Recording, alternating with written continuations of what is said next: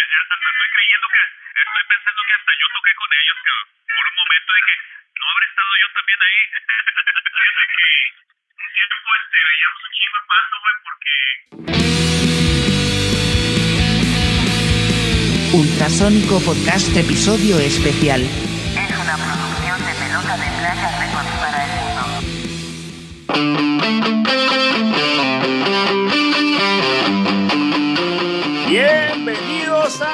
Podcast. Salud, Ea. muchachada.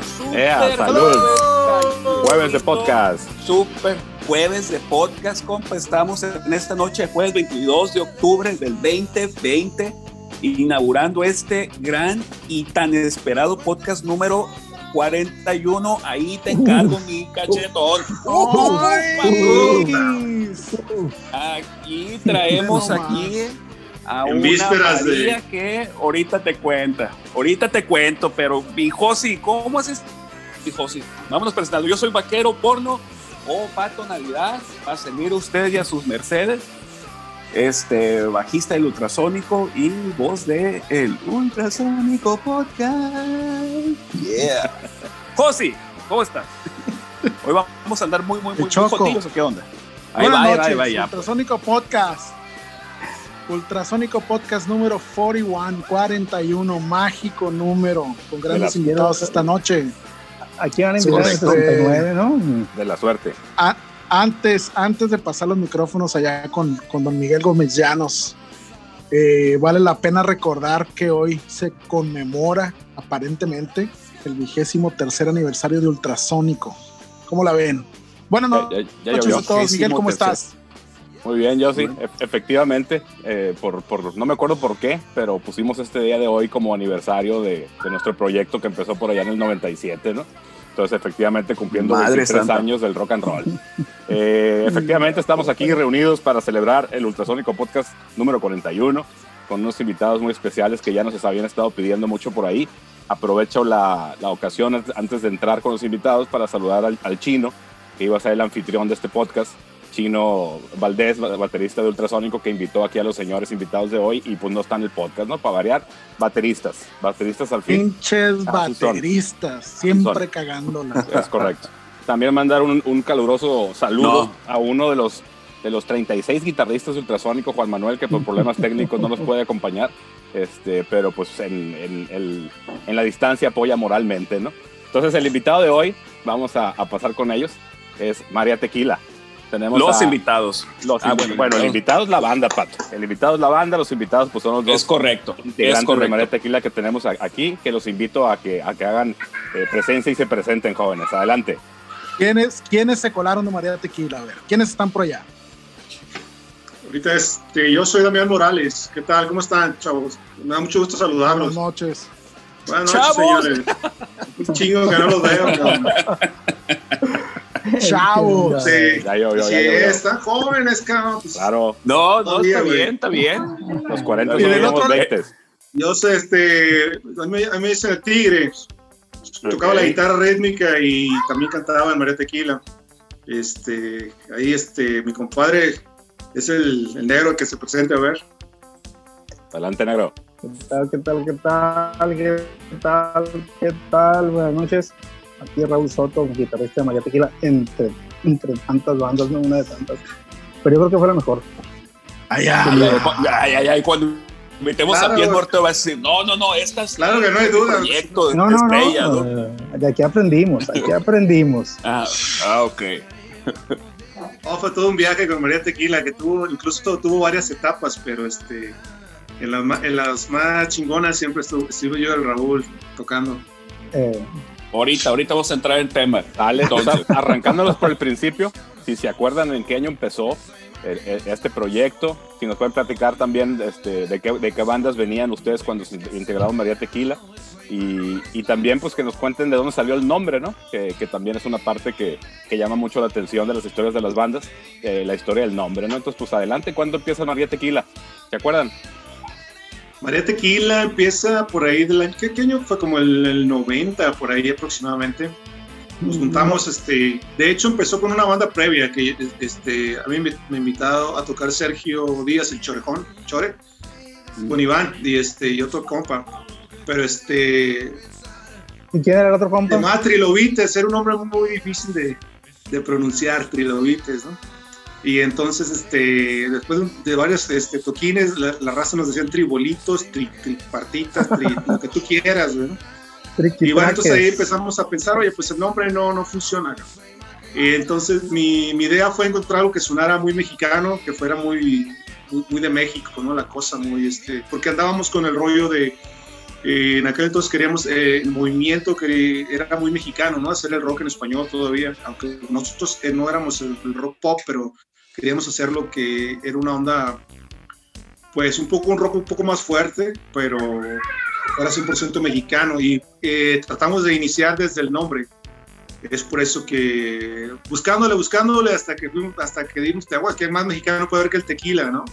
Y después este eh, había empezado lo de Lupita, pero no, no, no rimaba muy bien, entonces pues, la Virgen María no le fue un tipo de un juego de palabras, ¿no? Hasta que llegamos con el nombre María Tequila, que finalmente es algo uh, muy mexicano, que era lo que tratamos de hacer, un nombre que fuera muy mexicano. Ah, órale. yo, yo, Ah, de- bueno, pero eh, te tengo que decir que en ese entonces este, Raúl el negro todavía no estaba con nosotros. Este, hasta después de eso entró. A, a- a Raúl me lo, me lo- robé de otra banda, me lo pirateé, güey. Tocaba con, con Oye. Gaia y este, es cuando, nos- cuando nos, este, nos, este, pasó a nuestra banda. Órale.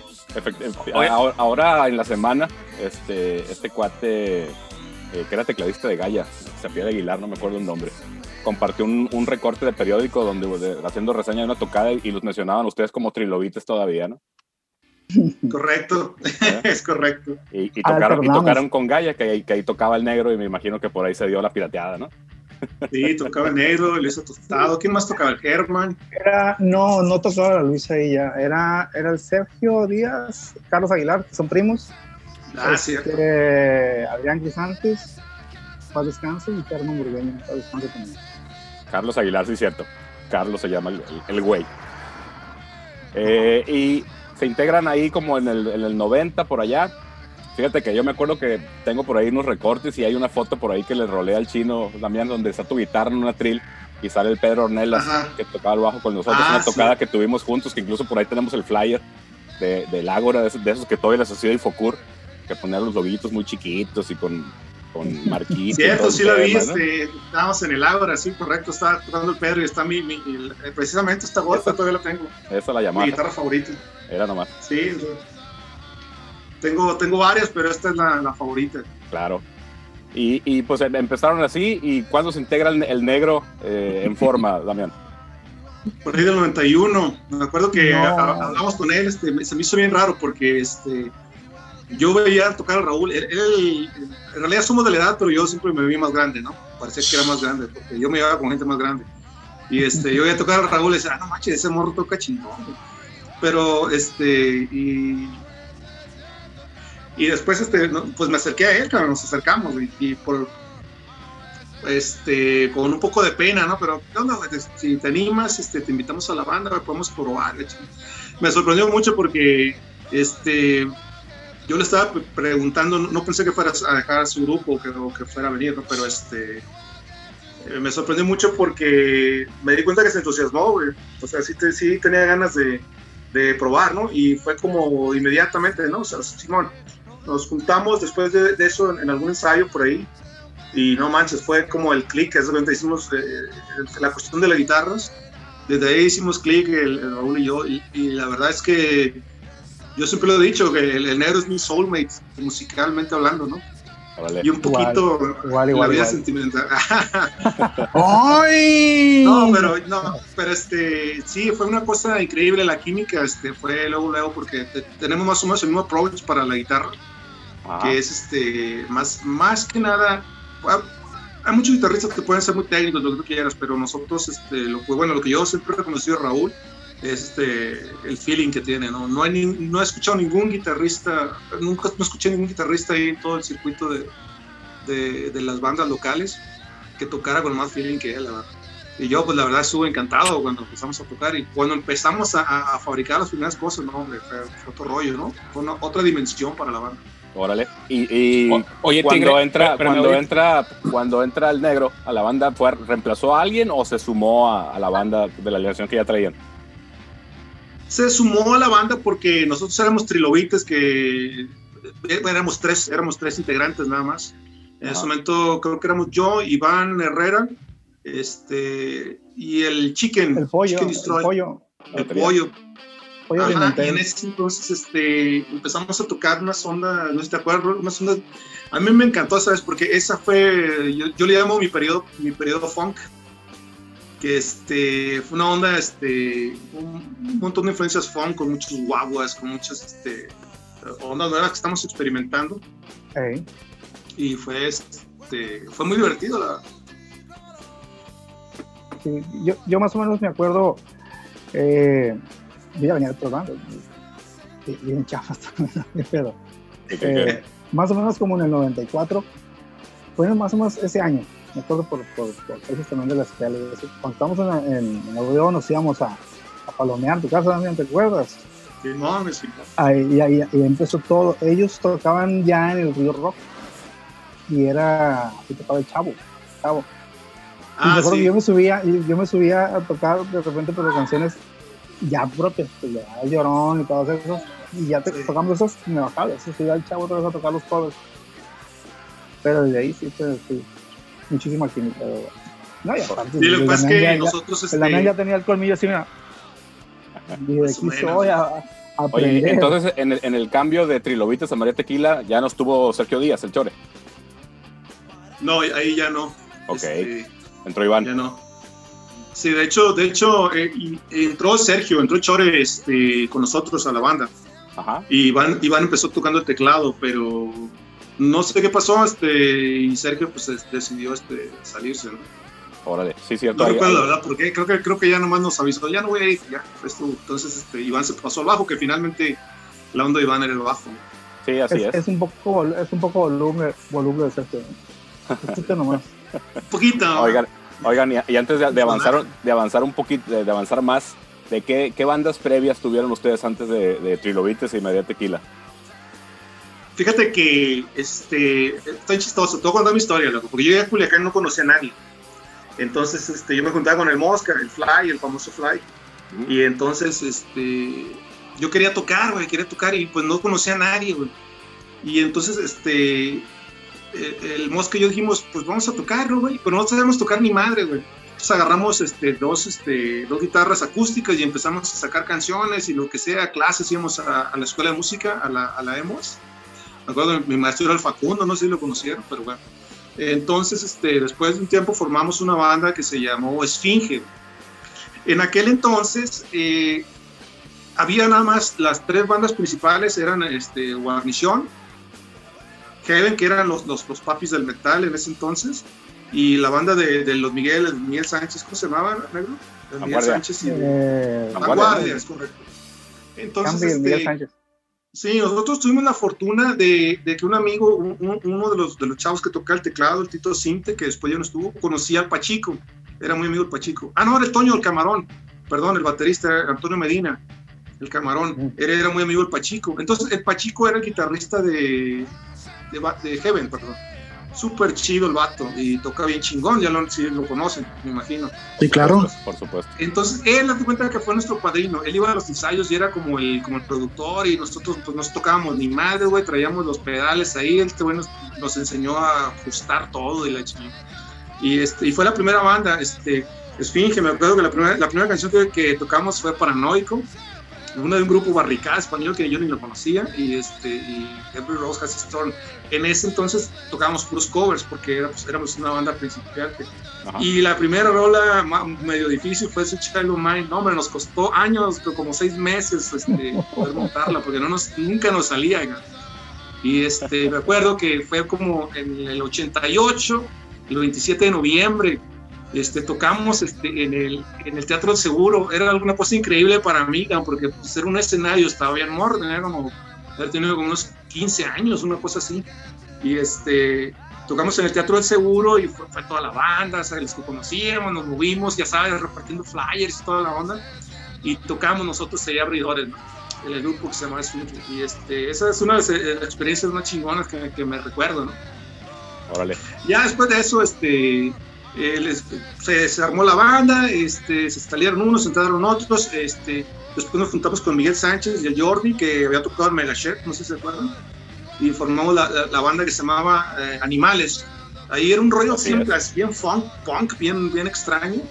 Y este, ahí conocí también Uciel, por, Ociel, perdón, Ociel, Ociel Aldape, este, estuvo tocando el bajo. Y, este, y un tiempo también tocó el, tiempo, el bajo con nosotros este, Jorge Lapenas, Órale. que después fue a Naranja Mecánica. Y a Eh, también, estuvo tocando con nosotros, también estuvo tocando con nosotros ahí en Animales, que era una banda bien chida, güey. Con esa banda este, hicimos buen desmadre. Y ya después de eso, no sé cómo estuvo, que todos se salieron de la banda y todos se juntaron otra vez y a mí me dejaron fuera. no sé qué pasó. Es que yo me quedé como, como- me quedé como un año sin tocar. golpe de estado. Exactamente, güey. Oye, Tigreto, no, oye, Tigreto, ¿se, pu- se puede decir que eh, eh, esta banda fue semillero de talento sinaloense completamente? Este, sí, yo digo que sí. Con nosotros tocó el Dani Borrego.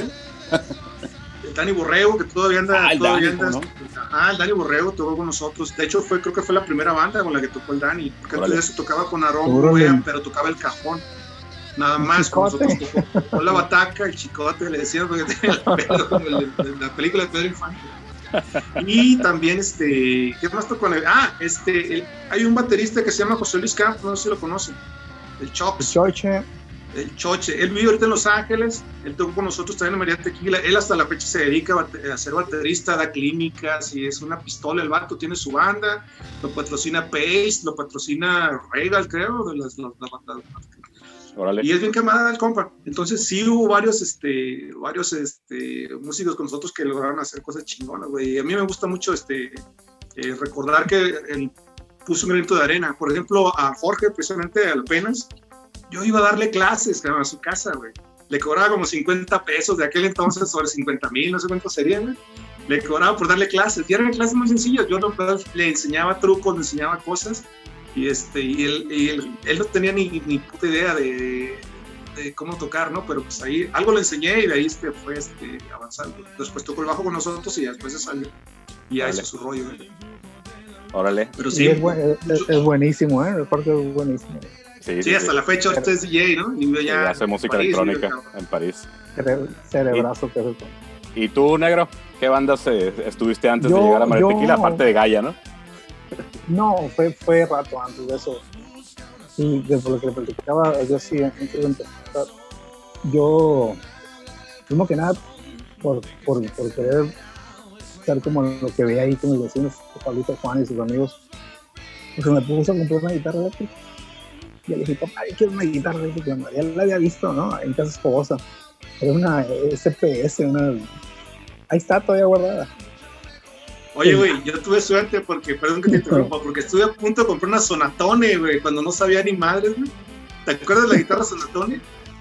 Estuve a Yo punto tuve de una. comprar- Estuve a punto de comprar una, güey, no mames. Pero bueno, me salvé, güey. Pues sí. Ah, bueno. Horribles guitarras. Así son. Luego, este, después de eso, ahorré y me compré un, un pedal, un- overdrive, un amarillo, todavía lo uso. Y eso fue como en el 88, 89. Este, es el que uso todavía, ¿no? De- pues yo, o sea, como me dio a entender, no sé si la afinaba, yo creo que no la afinaba bien la guitarra, pero hacía ruido en el mobiliario de la casa, ¿no? La fecha. a la fecha mucho ruido, ¿no? y, un, y un día pasó por la casa, hasta eso fíjate que, que, que está bien chistoso porque eh, un vecino de Pablo, a la vuelta vivía Manuel Bucha, a dos cuadras el Cris, y, y, y había un plebe que, su tío vivía a la vuelta también, que era el huevo, el dios. Y ahí se llevaba por la cuadra. Y una vez pasó y me dijo, oye, ¿no quieres tocar tú? Porque yo tocaba a todo volumen. Yo pues sí, dije, ¿qué onda? Tiempo, vamos, te voy a llevar. Bueno, no, te vas en un camión Infonavit, no sé qué. Ahí te voy a esperar, allá por el seguro, por allá. Y la banda con la que me presentó eran el Ociel y el Rulas de Malevil. Vale, Bueno, pues ahí estoy yo, ¿no? Queriendo sacar las canciones de Malevil sin saber nada. Órale. Y con mi guitarra, mi guitarrita charangadera y el overdrive amarillo, pues no sonaba nada, ¿no? Como a la semana me trajeron una guitarra en forma de hacha. El estilo, no sé dónde, no sé dónde la consiguió. Ahí estoy yo sacando el fin de la mierda. Chen, chen, chen. Fue la primera canción que toqué, el fin de la mierda. Una guitarra en forma de H, güey, te llevaron, güey. Sí, sí, en serio, güey. tenía como tres No pilas güey. así. y, ¿Qué dijiste, güey? La neta, conociendo te has pensado algo, cabrón. pues, pues no sé, pero, y, oye, el solo, ¿cuándo lo vas a tocar? Trabajando en eso, decía yo, espérenme. La cosa es que después creo que llegó el ñe otra vez, este, y yo ya no fui, así sencillo, ya no fui. Y luego me, creo que me contactó el, el, el Billy, Guillermo Skep, porque alguien le dijo que tocaba ahí en la prepa, y de ahí fue cuando nos juntamos. Me llevó con el David Canale, y luego llegó el Carlitos, y luego fuimos a la casa del Adrián Crisantes, y ahí empezamos a, a tocar, y creo que luego, se, luego entró la Luisa Tostado, era cuando íbamos Bios, Dios, sí, como no. Ah, cierto, Dios. Bios, y pues de ahí pues, se fue la Luisa, se fue el Billy, no sé qué, nos quedamos los demás, entró el Sergio, este, entró Germán, y ya éramos Gaia. Y fue en, ese trance que, empezamos y nos conocimos el nene y yo y otra gente y ya me, me brinqué la barda para allá. y no, No, fue la pues, única vez, no, no, no fue la última vez barda. negro. Yo en cuanto, güey. en cuanto lo tuve ya en mis manos, no lo dejé ir acá. Hiciste bien. Sí, A ver, no, pero, la neta, ¿cuál- para mí es el mejor guitarrista que escuché ya. No el más rápido, no el más técnico, no el más limpio. Pero es- la verdad es que me encanta como toca este cabrón hasta la fecha, güey, ¿no? Eh, gracias. Nadie lo Ni duda. al caso. Ay, De hecho, Caso, de hecho, al déjenme decirles al auditorio que el negro Soto aquí presente es uno de los guitarristas que mejor tocan slide que yo he visto. en, algún, en algún momento eh, le insistí yo que se integrara con la Malverde Blues Experience para darle más punch porque a mi ver necesitaba otra guitarra y nadie mejor que el negro para acoplarse, nomás que pues no sé qué sucedió ahí, el caso es que no se dio, pero lo que voy es, ahorita están mencionando las bandas de donde venían, los dos son guitarristas, en esos entonces, en esas épocas, no ahorita, en esas épocas, ¿cuáles eran sus influencias? Bueno, lo que, en, en ese entonces, bueno, para mí mi- mis primeras influencias, en aquel entonces, si se acuerdan, pues no había, no había radio, no había MTV, no había, no había nada, ¿no? Entonces yo tenía un tío que le gustaba la música y tenía sus discos de... Yo me enamoré de la guitarra escuchando a Boston y escuchando a, a Eddie Van Halen, este, curiosamente, ¿no? La primera rola que, que me impactó de Van Halen fue Unchained, todavía ni siquiera había salido este 1984, ¿no? El, el disco ese, ¿no? Y este y, y eso fueron, fueron mis primeras influencias. Después de eso, este, yo empecé en, María, en Esfinge y en esas primeras bandas, yo tocaba, este, era, era guitarrista, no cantaba. Me dedicaba a tocar la, la ¿cómo se llama? La, la, la guitarra. Y este, hay una cosa que estaba pensando justamente estos días. Por ejemplo, eh, hubo mucha gente que le tiró como medio hate ahí a, a Eddie Van Halen, ¿no? De que, ah, pues es que ese güey, ¿qué onda? La chingada, pues como que no. Pero lo que pasa que, es que no estuvieron en el momento, ¿no? Ningún guitarrista previo a Eddie Van Halen suena como él. Y todos los guitarristas después de él tienen algo de él, o sea. Entonces, eso, eso es algo muy, muy impresionante, ¿no? Yo, obviamente, pues yo me enamoré de la guitarra con, con Eddie Van Halen, pues, puta madre, pues caí, caí este, enamorado, ¿no? Pero este, todo, todo siguió igual en mi, en mi mundo musical hasta que, hasta que llegó Slash. Y Slash, este, eran, eran mis influencias en esa época, porque era, pues, era lo que yo escuchaba, ¿no? Cuando estaba chavo, era, era, era mi tiempo, era mi música. Órale. Pero de Slash eh, aprendí algo que me marcó mucho a mí, que es la forma en que construían las canciones. Ellos las construyen, eh, Guns N' Roses, si se fijan, las construyen a base de riffs. Por ejemplo, Welcome to the Jungle. Son, este, son, son patrones musicales que se van repitiendo, ¿no? Se, se repiten.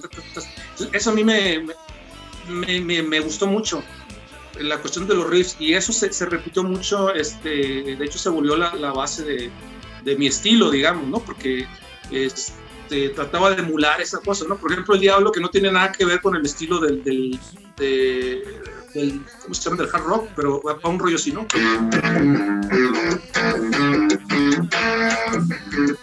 Entonces, si te fijas, es un, es un, es un tema de, la guitarra que, rítmica que va acompañando toda la canción, pero que a su vez le da personalidad, al, le, da como que el, el- es el, el le da la esencia a la canción, pues digamos. ¿no? Entonces, Claro, eso claro. me marcó bastante a mí y fue este, al- algo que, que desde entonces lo, lo he utilizado. Entonces, digamos que Slash fue una gran influencia para mí. Por eso te conseguiste esa guitarra, Damián, la Yamaha. Este, no, fíjate que no, esta es una Ah, Yamaha y, este, y fíjate que el otro está diciendo que es, que es de las mejores Yamahas que se han hecho. Así es, Pero más que nada la, la- la busqué porque traía dos humbuckers. claro. Este, porque mi primera guitarra tenía, este, tenía single coils Ajá, y no sonaba como yo quería. claro, claro. Entonces, este, eh, finalmente ahí este, convencí a mi jefa, la veo unos dos, tres carros y la chingada, y ya sabes, ¿no? Este, ahorré, me dejé de tomar dos, tres chelas y, este, y finalmente me logré hacer de esta. Órale, Y, y desde entonces está conmigo. órale. ¿Y tú, negro? ese- entonces, Dale. Pues yo creo que lo, lo- los de lo primero que escuché yo que, que- que en la guitarra, vaya, que me gustó, pues fue Cerati. O sea, yo empecé con la música con el rock en español, el, rock en inglés fue mucho después. Este Cerati y, y Markovic, yo creo que fueron los dos primeros que quise me dejaron así como que se puede hacer eso y en la música pues pues junto con eso yo creo que ya cuando cuando realmente me gustó todo fue cuando escuché un disco de Stevie Wonder. Es- ahí fue cuando me pegó duro y además fue prueba y error y eh, influencias pues, pues no sé es, es, es- es todo y no necesariamente músicos es un poco de todo eh, fíjate, o sea, no, no, no quisiera faltar respeto a alguien diciendo, "Oye, me gusta mucho tocar como, como Markovich, porque pues, me alcanza. No, para nada, para nada. ¿sabes qué? Este, ahorita que estás diciendo eso, negro, yo tenía un gusto que nunca le dije a nadie en aquel entonces porque me hubieran acabado carrilla. Ah, caray. Pero cuando iba en la camioneta de mi papá, ah, agarraba un, este, un cassette de Juan Luis Guerra. Puta, me encantaba, güey. Este, ponía la canción. Qué horror, qué horror. Pues, Cállate, veas, cállate, No, qué este, horror, qué horror. Me, me encantaba este, escucharla y la chingada. Y, este, y me gustaba también mucho la cosa del feeling del vato, ¿no? Porque finalmente la rola tiene que transmitir algo, ¿no? Claro. Y este güey transmite. Y eso era lo que me llamaba la atención también. Siempre me, me- me- de la música, siempre me ha dado la atención de cómo conectan, la- la- la- ciertas canciones conectan. Hay unas que simplemente conectan Así es. y porque otras no. Eh, el caso de los One Hit Wonders, por ejemplo, las bandas, ¿por qué chingados hacen una canción que puta, te vuela, el- te vuela el, el cerebro, güey? Y las demás no, güey, o sea, vale madre, o sea. Entonces, ese es el elusivo secreto, ¿no? De la musa, ¿no? De cómo chingados le haces para, para conectar, güey. Así Eso es. me, me encanta a mí. Entonces, este, yo, yo lo aprecio en cualquier género, ¿no? Eh, en cualquier género, no nomás en el, en el rock, también este, me gusta el jazz, me gusta... Ahora, ahora escucho de todo, escucho clásica, escucho lo que me encuentre, güey, escucho música árabe, lo que sea. Claro, Pero claro. Este, en aquel entonces ya confesé, güey, que me gustaba Juan Luis Guerra. No, pero fíjate, fíjate que no, no sé si habrá sido el caso, pero como dijiste de que era porque tu papá tenía un cassette, pero a mí también me, me tocó analizar eh, a, Juan, a Juan Luis Guerra y su 440, pero por temas de arreglos, ¿no? Eran, eran Ajá. cosas que, que tú escuchabas y decías, ah, caray, ¿cómo hicieron eso, no? Independientemente del género, ¿no? Y como bien dices tú, eh, la música bien hecha, yo creo que llega a todo mundo, ¿no? Entonces, independientemente que en aquella década que estábamos bien chavos, a lo mejor por, simplemente pose, satanizábamos ciertos géneros musicales y pues no podías decir que te gustaban ni escucharlos con- en compañía, ¿no? Los, escuchabas solo por acá, pero pues todo eso yo creo que te, deja algo. Yo creo que toda la música siempre ha valido mucho la pena, en cualquier década hay música buena y música mala, y, y yo creo que uno siempre se queda con eso, ¿no? Con la parte buena de la música que escucha independientemente del género. Hoy, como comentas, pues es mucho más libre, puedes escuchar lo que quieras sin que nadie te diga nada. Y yo si Ya quieres comentar estábamos algo, allá el bien y el mal, güey, a Claro. estas alturas, güey. por supuesto. bueno, Yo si quieres Sí, comentar algo, nuestra parte, lo, lo demás lo dejamos a, a, a nuevas generaciones, ¿no, Nick? claro, Sí, yo, yo, pero te digo, yo pienso que nosotros, en la edad temprana, yo creo que no, no pudimos haber escuchado música mala porque la música que venía de los 70s, finales, eso, no le, no le encuentras nada mal. Claro. ningún género. O sea, todo era música perfecta casi. Música muy bien hecha. Así, Así es. es. ya lo malo ya salió mucho después. Oigan, y, y quieres cuando decir malo, ¿no? ustedes, cuando ustedes finalmente forman el- Permítame, ese- este, este, me- que se, me, va- se me va a ir un comentario de, de- que, que es este un comentario. Dale, Lo dale. que pasa es que en, en ese, en ese entonces la música era un poquito menos técnica, ¿no? En los 70, bueno, obviamente sí eran muy buenos, ¿no? Pero también era, lo principal se basaba en el feeling, ¿no? En, en la rola del feeling. Y este, canciones. Y ahorita antes de que se me vaya, este, el otro estaba pensando una cuestión, justamente pensando en qué vamos a estar platicando de esto, y algo que siempre he creído yo, que en Culiacán el, el movimiento rock estuvo súper chingón en esos años. Este, como, te, como, como les decía hace rato, no había, no, no, no escuchamos nada eh, en un principio, MTV llegó después, pero este, había muchos músicos muy buenos.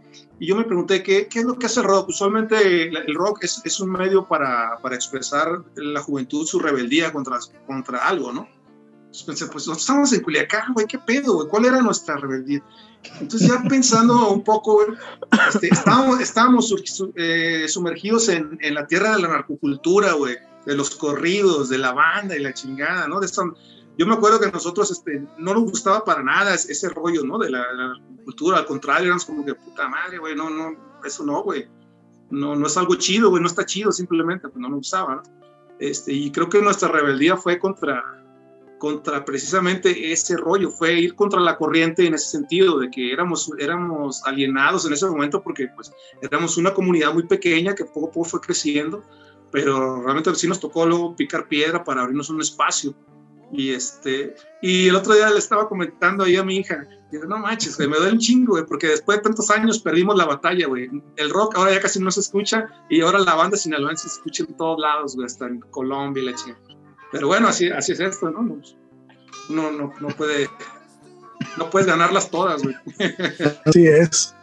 Pero queda el gusto de haber hecho lo que se hizo. Así es. Les, les- les preguntaba que cuando finalmente generaron este antecedente de María Tequila, esta banda, eh, cuando recién se juntan, ¿siguen con el rollo de los covers o desde un inicio fue generar rolas propias? No, fue, eh, desde un inicio para mí, este, siempre tuve la, la, la cuestión de hacer canciones, ¿no? Tenía canciones, pero eran muy malitas al principio. la primera canción que compuse, que tocamos con la banda Todavía No se Esfinge, tocamos en un, en, un, en un concurso que organizó Casa Escobosa en el Parque Revolución. No sé si alguno de ustedes se acuerdan, les tocó.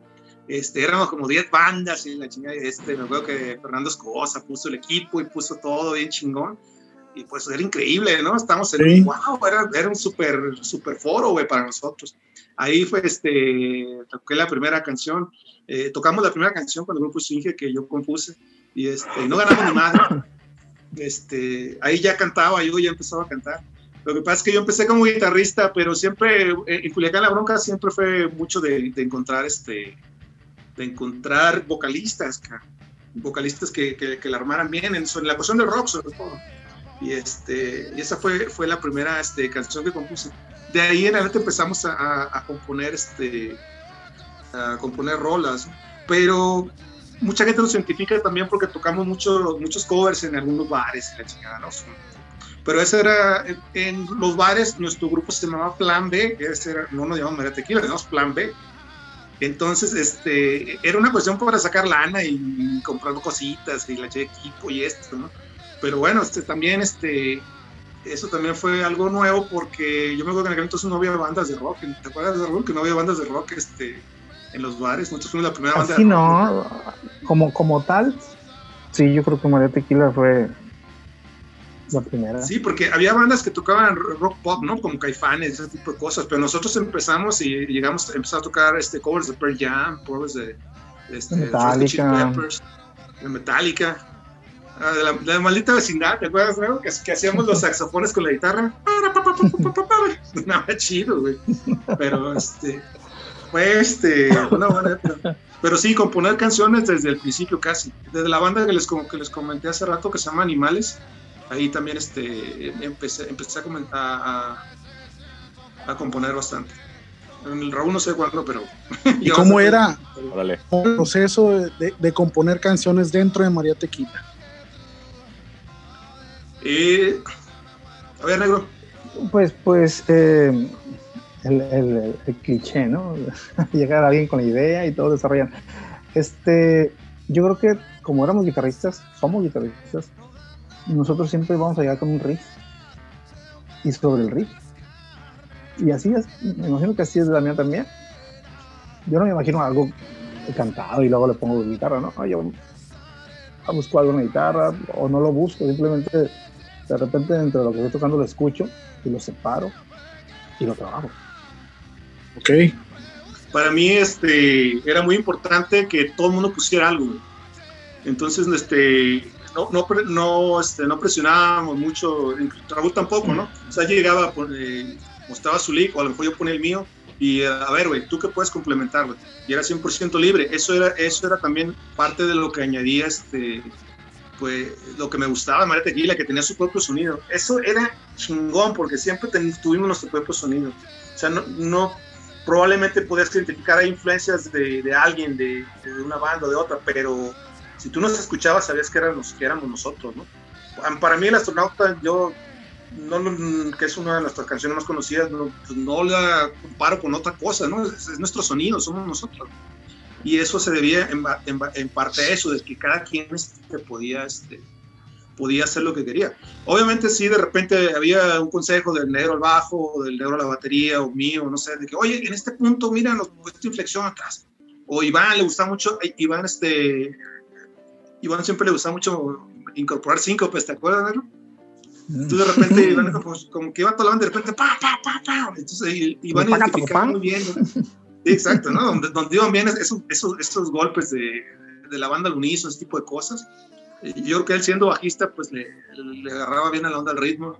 Entonces, este, cada quien ponía algo de su parte y eso nos daba el sonido. Y como dice Raúl, pues eso suena a cliché, ¿no?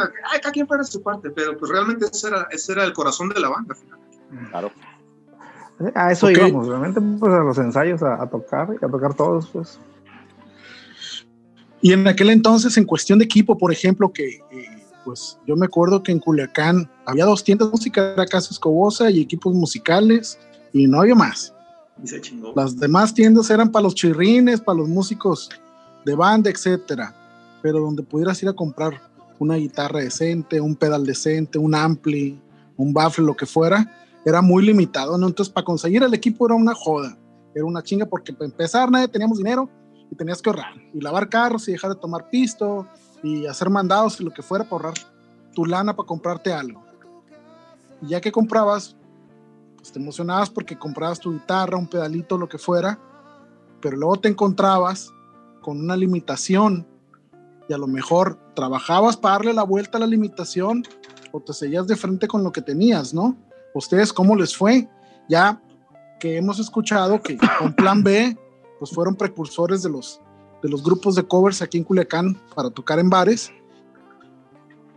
Ya en, en la parte de la composición de sus propias canciones, cómo utilizaban su equipo y qué era lo, lo, lo, lo, lo que tenían, cómo, cómo fue que le sacaron jugo al, al equipo, que me imagino Pues, pues es- nosotros Todo- éramos todos guitarristas, equipo, ¿no? ya te digo, nosotros, yo creo que éramos guitarristas de cable, cable al ampli, así. No, no, no, en ese tiempo no éramos de pedales y eso, nada, mira. Pues no O sea- tanto. Yo, bueno, yo sí tenía mis pedalitos. Este, Sí, sí pero, los, pero los, los usaba yo los tuyos. O sea, yo me acuerdo que te ibas directo al, al, al ampli y yo. Cachirul. Sí, o sea, no, no, no usamos. Sabes que eh, en mi caso, en mi caso yo tuve mucha suerte porque primero, este, Heaven, no, no- gracias al Pachico, ellos nos apadrinaban, como quien dice. Entonces nosotros éramos como que la banda abridora de Heaven, pero en los ensayos también íbamos y nos prestaban el equipo y en todos lados nos prestaban el equipo, ¿no? Entonces yo, te- yo me acuerdo que tenía un pedazo de distorsión, patita, no me acuerdo, marca Firulais, no me acuerdo qué chingos era. Pero este, nos prestaba, nos prestaba el equipo este, Heaven para, para ensayar y todo ese rollo. Y ya después más adelante, pues, ahora sí, este, pues el agradecimiento para don Carlos y Iván, ¿no? Don Carlos Herrera, él tenía un estudio, o sea, súper este, aficionado a la música, él músico de corazón realmente, ¿no? Y este, tenía un estudio y tenía, este, tenía todo, cabrón, tenía micrófonos, tenía bataca, tenía amplificadores, tenía todo, güey. Había buffet. Sí, güey. Y este, pues, y, y no nos, este, no nos restringía, cabrón. No nos restringía, o sea, güey, quieren tocar, toquen, güey, va. Y van también, o sea, este, lo, que- lo que se necesite, todo eso siempre estuvo ahí. O sea, fue una cosa muy afortunada para nosotros, ¿no? Pudimos ir comprando otros, otro, otras cosas, como ya como pedales, guitarras, todo eso, pero ya sin la presión de, de decir, ah, necesito una consola, necesito un micrófono. Que es, es- era también, este, era una de las cosas más caras en aquel entonces. Así es. Siempre la ese lado, bronca, siempre la bronca era conseguir el micrófono y las bocinas para que para el vocalista, ¿no? Amplis y guitarras. Sí, así es. Al que bien las Todo el mundo traía quien. una chingadera que se llamaba Alfa 4, Alfa 5, no. que era lo más barato que había. ¿Te? El- Alfa 8 y el, El, Alfa el Josie 4. tenía una de esas, una Alfa 4 con dos Sí, bocinas. sonaba bien culero, pero pues era lo único que había, güey. ¿Qué ibas a hacer? Fíjate que Lo sonaba, más accesible para sonaba bien clarito, o sea, sonaba tan clarito que a lo ¿a poco mejor le faltaba personalidad, pero sonaba, pues sonaba, ¿no? Sí, lo que pasa es que No teníamos con qué compararla. Yo no me acuerdo. Exacto. Totalmente, totalmente, pero sonaba recio, que eso es lo importante. Sí, Eso sí, güey, sonaba. güey. Así es. Era lo que había, ¿no? Sí. Así es. Entonces, por ese lado, la cuestión del equipo, la verdad, tuve un chingo de suerte, güey. O sea, de repente, pues sigo riego, güey, pero pues, muy agradecido con, ese- con esa gente que, que, que nos ayudó, cabrón, no mames, güey. Es que así era, así era entonces siempre, este, por ejemplo, a mí, a mí el Chore me prestó un, su- un bajo que hizo Fredless para tocar con, la primera banda de que el bajista no tenía bajo, pues yo conocí al Chore, oye, préstame un bajo, Sí. pues te presto este, pues, uno con que le- el güey le quitó los trastes, uno rojo. Sí, se Ese bajo, llamaba ese, bajo, el, ese bajo tenía nombre, güey.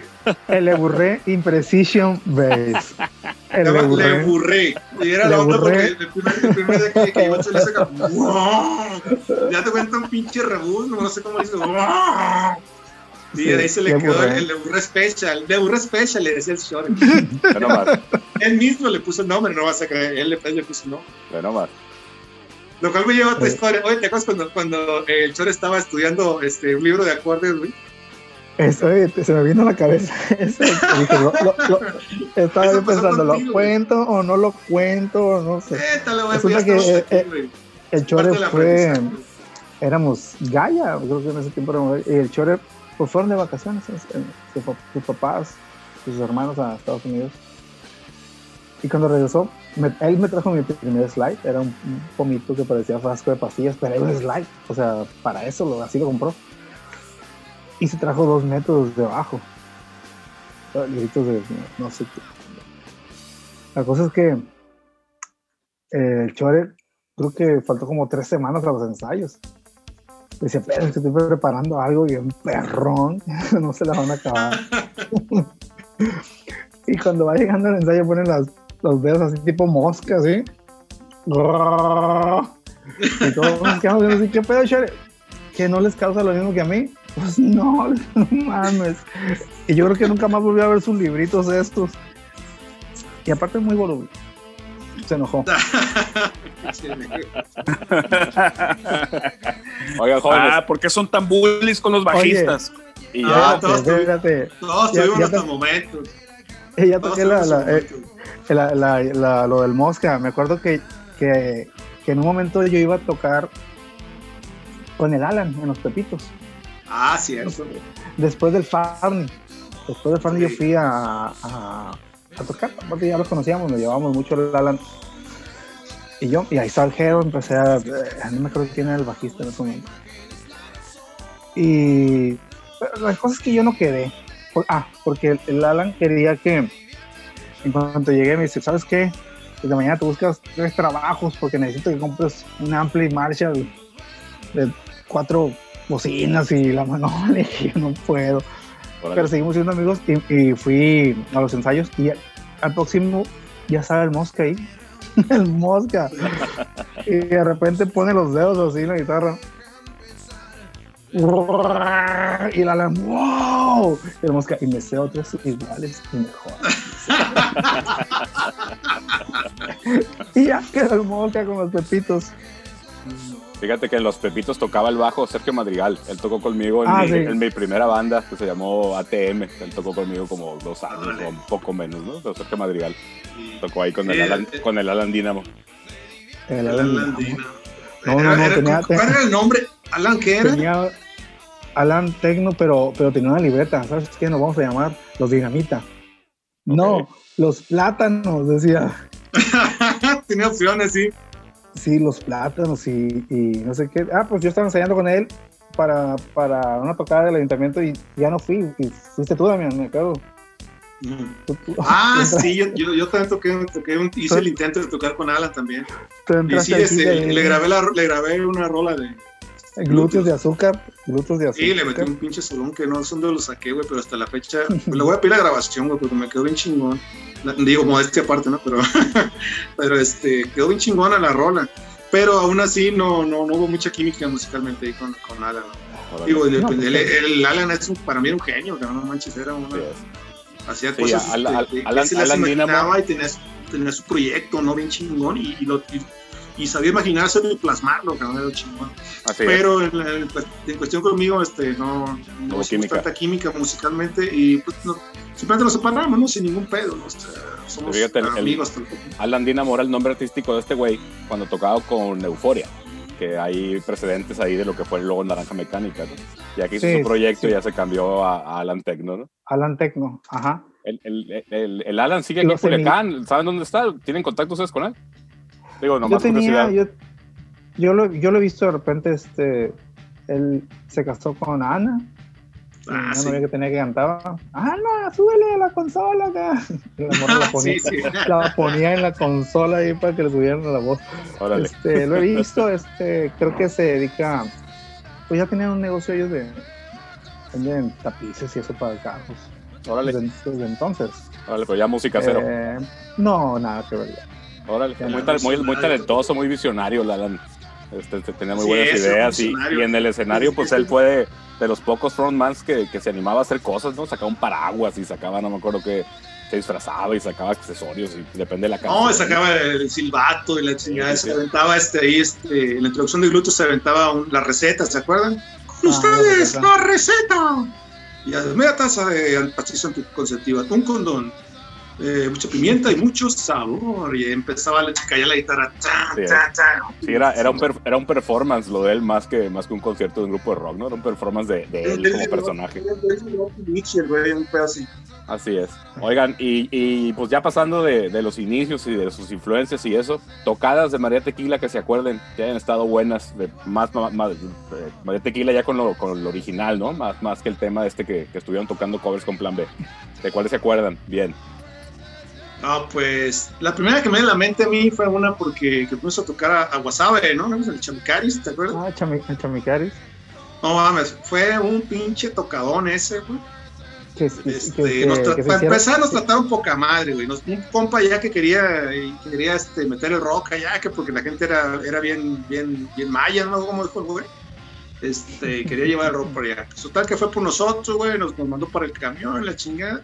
Llegamos allá, nos hospedaron en un buen hotel, comida y la... Era como rockstars, era, era nuestra primera gira, güey. Y eh, Era el, ese el Chamicaris. el Chamicari, Chami- sí. Chamicaris. Y ahí fuimos, este, eh, íbamos nosotros, María Tequila, iba Cadre.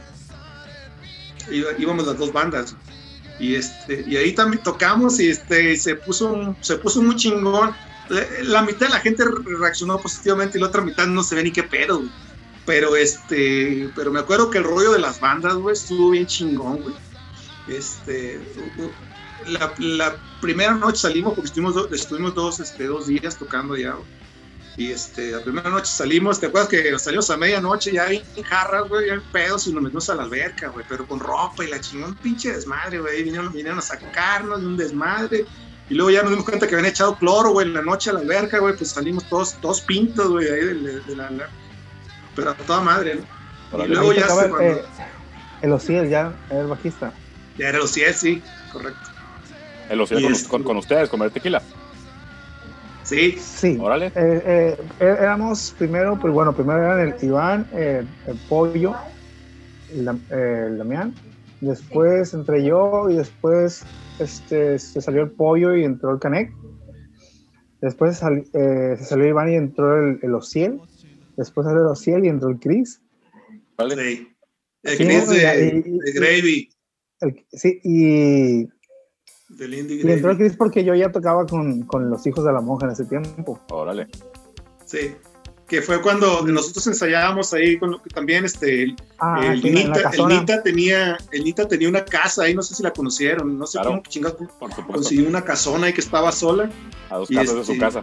Ajá. Ajá, y también ahí- también ahí este, fuimos eh, fuimos a ensayar este estuve ensayando una temporada ahí porque el negro tocaba el, el negro to- todo el mundo nosotros le decimos que, que es la zorra musical güey roló con todas las bandas güey de- de- de- es la facilota güey entonces este el negro tocaba tocaba con, con hijos de la monja y con nosotros entonces los ensayos eran, era, para este güey eran dobles, porque se aventaba una hora con, con hijos de la monja y luego una hora con nosotros y luego una hora con esos güeyes y luego una hora porque nos, nos turnábamos, ¿no? Para, para ensayar.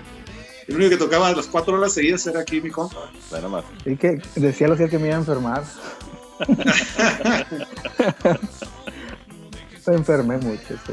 Este, ¿qué, otra tocada, negro? Obviamente, ¿qué otra tocada? Pues, pues todas eran. Pues todas eran bien chidas. Todas. Sí, no se me viene ninguna a una la cabeza más que esa. pues Ah, güey, una bien chingona.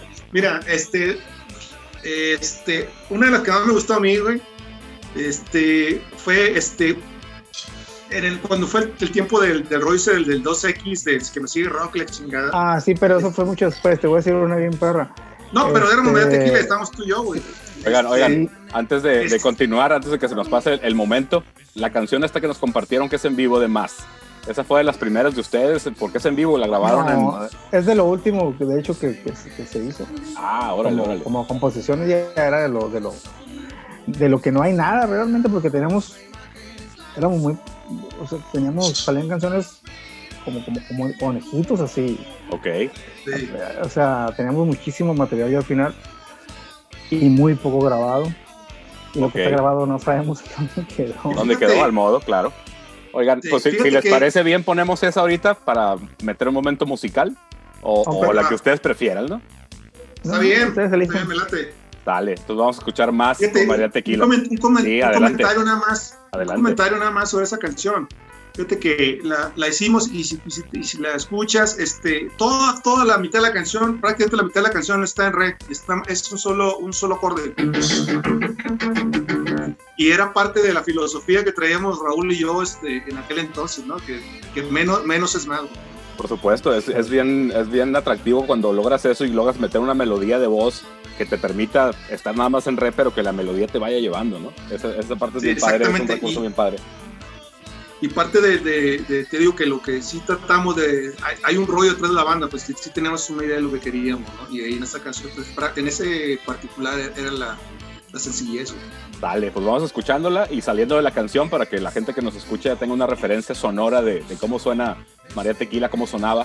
Este, abordamos ese tema de la, de la filosofía que tenían en la banda. Entonces vamos a escuchar más de María Tequila en este momento.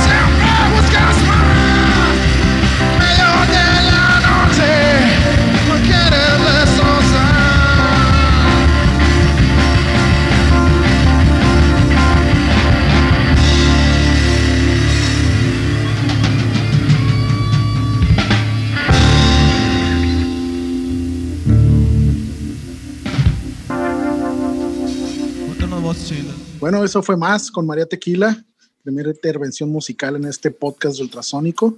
Miguel, ¿les quieres preguntar algo a los invitados? Claro, este, aprovechando esa, esa canción que acabamos de escuchar y que, que la gente que nos escucha ya sabe cómo suena María Tequila, eh, algo que nos quieran comentar de esa canción, Damián Negro de, de Más, ¿qué nos pueden comentar de, de ese sonido, de esa construcción de esa canción? A ver, Damián. Pues básicamente lo que, lo que ya había este, comentado un poco, ¿no? De que la idea era hacer una canción que no tuviera mucho, que, que tuviera fuerza, pero que fuera muy sencilla. Entonces, la mitad de esa canción es solamente un acorde y hay un juego ahí con el, con el Rhodes que tocaba Iván, este, que le da que le da textura musical un poco para que no sea monótono y la voz también va este, oscilando, pero en realidad la guitarra va este, la guitarra rítmica y el bajo van tan, tan, tan, tan, tan, tan, tan, marcando este, solamente un, un acorde que es re, ¿no? Y este, después de ahí este, hay un, era un ensayo ese, eh, realmente la- lo que escuchamos y estábamos Ok. armando las voces. Este, ahí también era la, la, la cuestión de que yo siempre quería que Raúl hiciera voces y en, en lo personal a mí me, me, me encantó ese, el trabajo de voces que, que finalmente terminó haciendo en esa rola. Órale. No tiene solo, no tiene, no tiene nada, no tiene, o sea, no tiene solo guitarra, no, simplemente este, son las voces y, y- y la rítmica y es todo. Órale. Fíjate que eso era bien padre porque era, era pues, todo descubrimiento, ¿no? De, de- de encontrar ideas a partir de, de- las cuales hacer canciones, más que centrarte en, en hacer canciones complicadas o hacer canciones con arreglos muy complejos. Este, realmente tener una idea y desarrollarla a partir de esa idea y la simplicidad pues siempre ha sido un recurso bien atractivo para, para ese tema de, de crear canciones originales o que tengan algo diferente, ¿no? Que se hagan, que se hagan notar por ahí.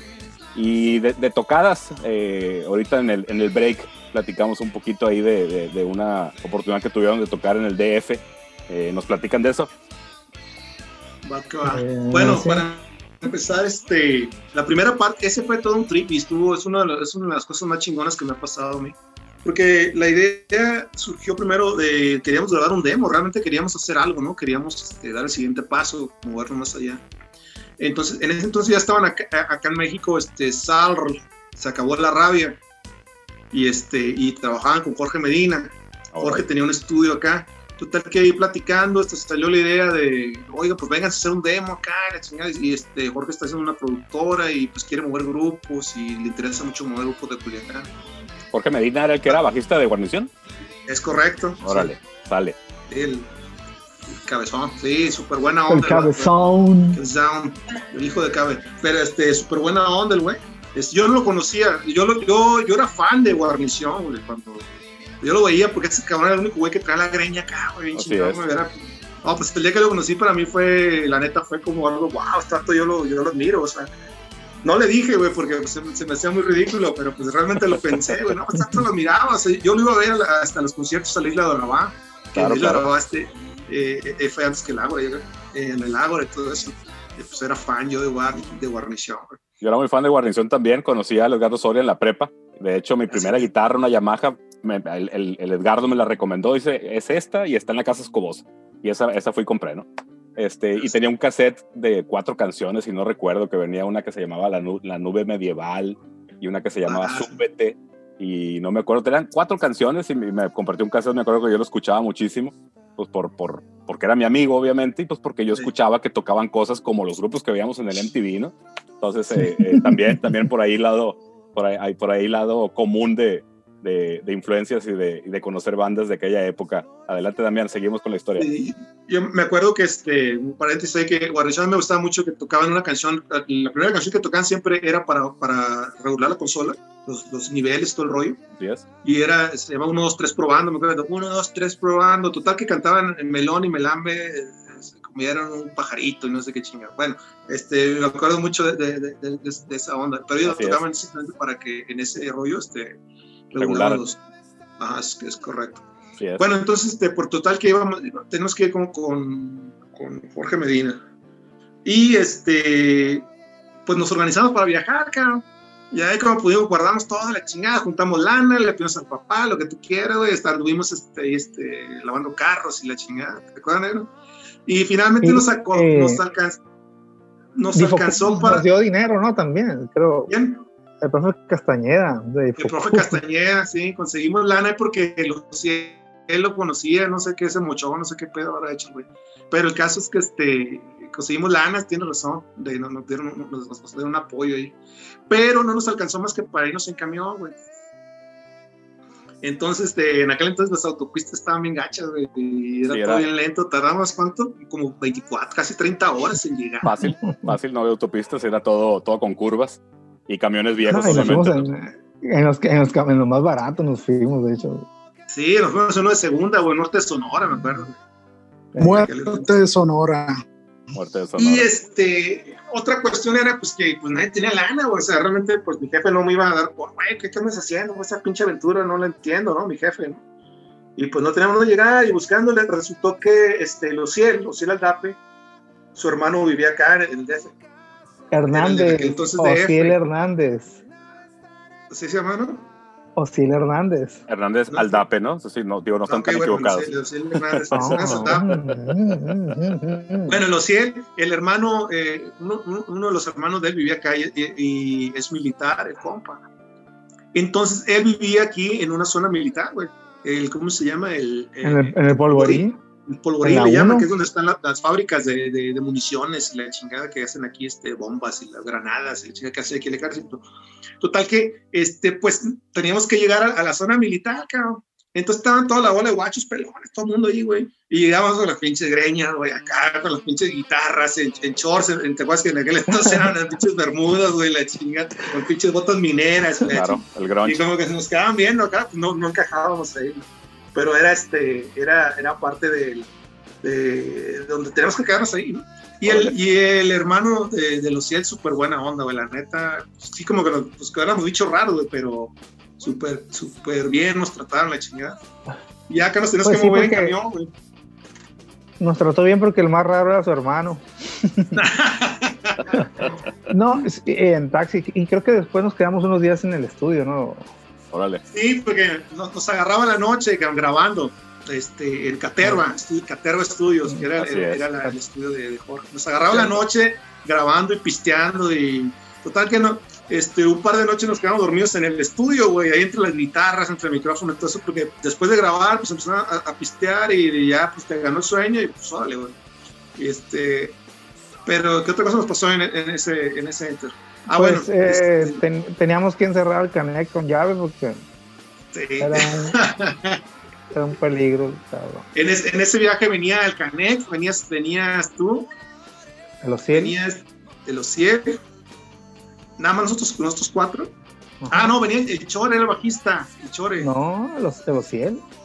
No era el- era- ah, perdón, el 100, no, pues, estoy Tienes No, razón. la, co- la cosa es que eh, ellos estando ya ahí grabando, grabaron creo también a los a, unos- a un grupo que se llama Riesgo de Contagio, que ahorita andan sonando otra vez, creo, y se llevaban mucho con ellos. Entonces iban a tocar una noche en, en el Foro Nuevo, tenía dos semanas de, eh, de haber abierto, era el, el Foro Alicia, y nos colamos, y tocamos, y nos fue bien fregón la gente, los, los- la gente del DF se, se volcó completamente con nosotros, que no querían, este, no querían que nos bajáramos.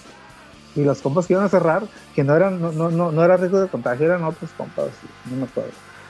Este, hasta, hasta nos dijeron, "No, ya, por favor, ya para abajo, pues, porque se va a acabar la noche. El Foro Alicia, que ahorita ya es, o no sé si ya lo cerraron, no sé qué, pero llegó a ser muy famoso. Lo inauguramos casi. Total Órale, que. En, en ese viaje este, nos tocó tocar y grabamos un demo muy chingón. El Miñón este, nos ayudó con la producción, este, el Miñón, Enrique Cuen. Órale. Y este, también, también grabó coros, y ching- pero se nos... eh, en, en, en ir y venir, cabrón, na- nadie tiene nada de ese material, güey. Se Ah, caray. completamente. ¿En serio? No, Es correcto. nadie se lo quedó, nadie por ni una copia por ahí. Mira, Nadie Así que me que- buscando. ¿qué, qué canciones Así, grabaron? así de que, y el demo, pues no lo tenías tú. No, no lo tenías tú. No, nadie se quedó con él. ¿Qué canciones, qué canciones es- grabaron? ¿Se acuerdan? Es- Era el diablo. Diablo. El, el, el jardín. Y La chilindrina. No, sé- no, Chilindrina. Chilindrina no, una que se llamaba Ciudad Canina. Ajá. Ah, sí, sí, cómo no, sí me acuerdo. Ciudad Canina, No, el, eran el tres. Diablo. La chilindrina sí, güey, ¿no? No. El Diablo, este, Ciudad Canina y, y, y El Jardín, también nomás venían tres canciones. No, eran cuatro, güey. Era la chilindrina, güey. Esa no la podemos haber dejado fuera, güey. ¿Ustedes se acuerdan de esa rola, no? Sí, por Se me, hace que, eh, se me hace que. Sí, se me hace que ustedes y el carnet consumieron muchas sustancias en viaje, ¿no? Sí, güey, la neta. Y por, y va. por eso andan todos cu- cua- cuatrapeados. Estuvo intenso. La verdad, yo nunca, este, fíjate que en esa época yo nunca fui, este, nunca fui, este, no me gustó, no- nunca, me llamó la atención ese rollo, ¿no? De las drogas duras, digo, leves, lo que tú quieras, pero sí me gustaba mucho. Yo era como metálica, güey. Sí, este, me echaba mis chelas y eso. Cerveza. Sí, claro. Esa Sí, es la filosofía por acá eso, también. todo. Y Oye, ya después le jóvenes. agarré gusto. Y con este viaje a grabar el demo y que tuvieron oportunidad de hacer esa tocada, ¿eso fue lo que hicieron o, o hicieron más allá por, en ese viaje? Mm, No, fue, fue todo ya. Pues Lo ya que ni me pasa es que acuerdo. el viaje era, para, grabar. era para grabar, sí, la tocada nos salió del, de nos cayó del cielo, ¿te acuerdas? no? Claro, claro. pues ya están Sí, allá. sí. Ya están allá y a eso iban. Ajá, y cuando, cuando íbamos a la tocada nos perdimos, güey, ¿te acuerdas? Simón. Íbamos en un suru, cabrón. Íbamos toda la banda y aparte iban, iban todos los acabó la rabia, güey. Iba manejando el chambre, güey. Era como carro payaso, güey, porque aparte llevábamos todas las pinches guitarras y todo lo que llevábamos bajo de la madre, no cabían, güey, en, un surito, ¿te acuerdas? Claro, claro. Y luego se, per- se perdió en la pinche ciudad ahí, de- este, casi no llegábamos, güey. Llegamos rayando, güey, apenas a la, a la tocada. Fue, fue bien divertido todo, cabrón. Oigan, este Raúl, Damián, ¿y esto fue antes de- del concurso aquel de la 2X? ¿O fue Sí, después? es- o... no, fue, fue mucho antes. Yo creo que antes. es- esto hablamos del, del 95, yo creo. Órale. Este, porque después, cuando regresamos, yo no fui cuando se acabó la rabia en el Ajá. 96. Órale. Entonces, entonces estamos hablando del 90 y- 95. Órale. Ah, pues por eso se, se desarmó la banda porque te viniste, te viniste a vivir por acá en aquel entonces. Sí, prim- sí, pues sí. Bueno, Entonces no sé. ahí la banda entró, entró en un periodo de. pues, Porque se fue Raúl y pues, ya valió madre, güey. Ahí en depresión. O sea, después de grabar el demo, ¿es que se deshace la banda o cómo estuvo? No, simplemente Raúl se fue y este. Y, y sí, fue como un rollo de que pues, sí, yo, yo andaba este. Eran tiempos complicados para mí, como les decía. Yo sí, yo sí les, comentaba, creo que fuera de, de la grabación, este, que yo sí era el cliché del, del, del- del- del rockero, este, de familia disfuncional y, y un desmadre, güey. Entonces, este, no sé si, em, aparte de, de los rollos que tenía negro, pues haber traído alguna depresión, por ahí una cosa de esas. Este, total que dejé de tocar, dejé de tocar este, varios años, ¿no? Órale.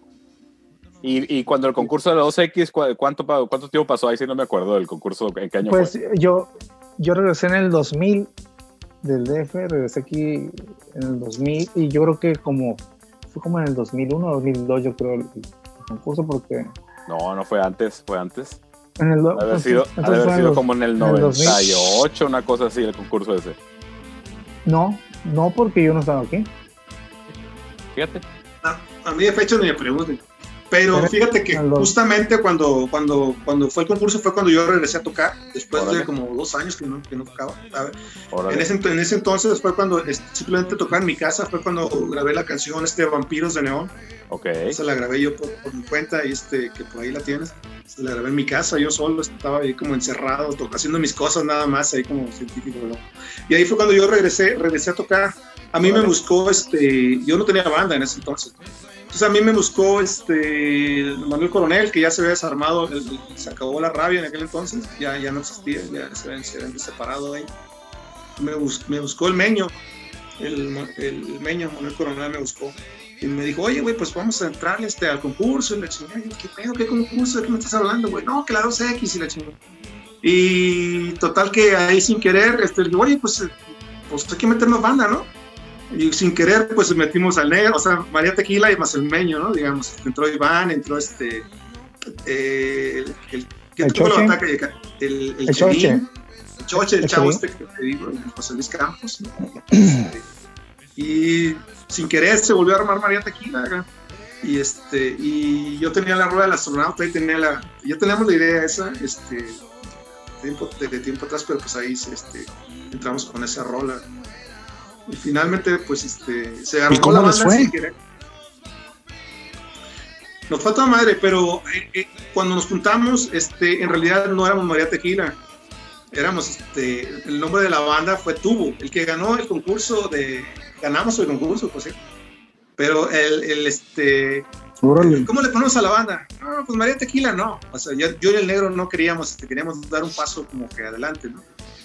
Y entonces al negro se le ocurrió, vamos a ponerle tubo, tubo de concreto. ¿De qué era negro?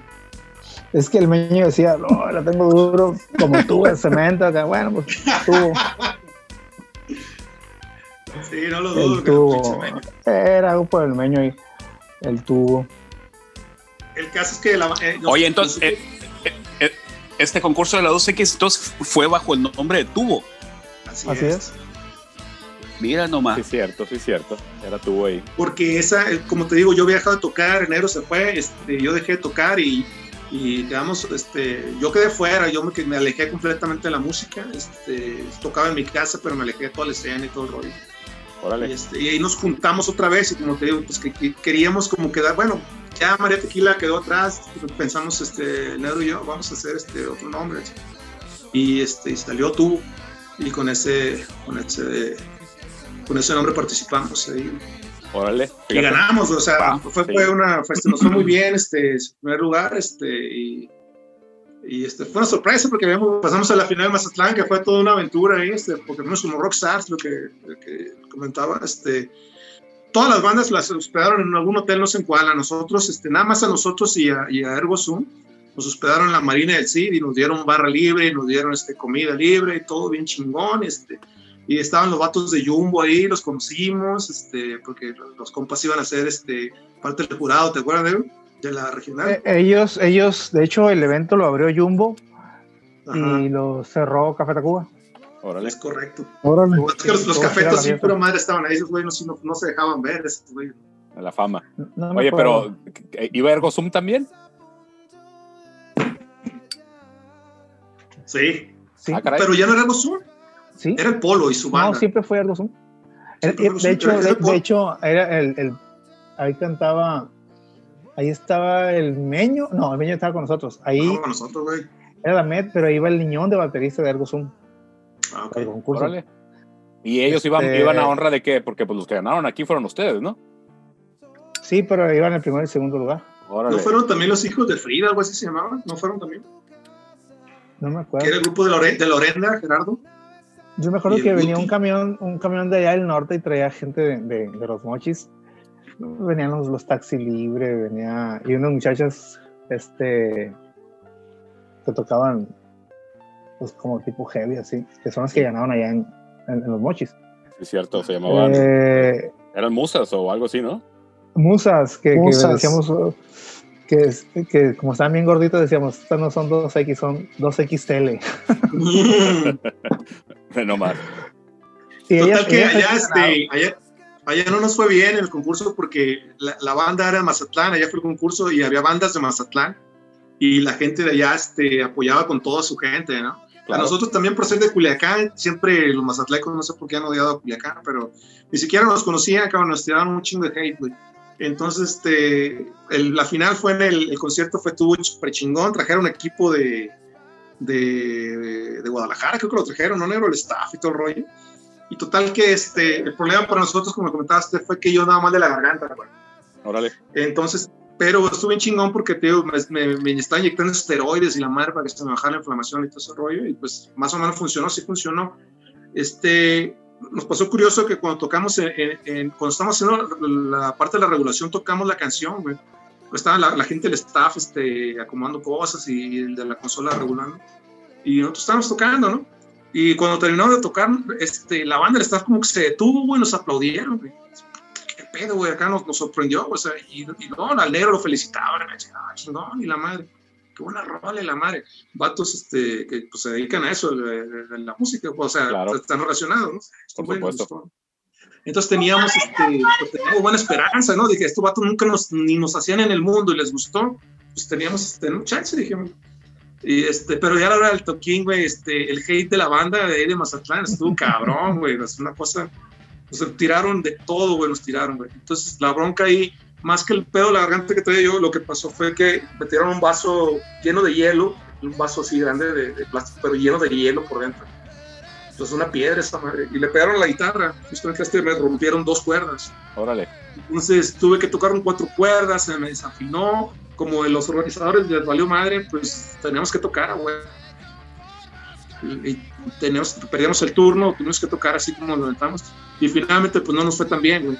Este, y todo el tiempo que estuvimos monedas, este, vasos, cervezas, espero que eso es cerveza. Yo no pienso A ver, volver a contar vas- esa historia, güey. que la cuente Miguel. que, la cuente, que la cuente yo, sí. Sí, güey, la cuente otro cabrón, güey.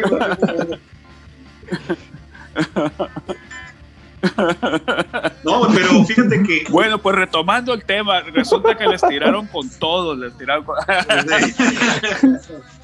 A ver, Miguel,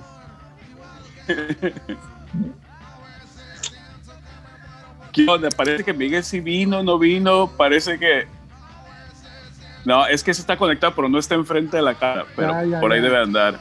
a ver, Miguel, ¿cómo está el pedo? A ver, vamos, No, vamos viendo, se- vamos se- revisando la escaleta, cabrón. No, se está cayendo, está cayendo de internet, pero sigue grabando, ¿no? Esta vez siguió grabando. la otra vez se cayó. Sí, grabando. Bueno, ya tenemos... Cámbienle. pues, ¿Qué no nos quedamos o qué?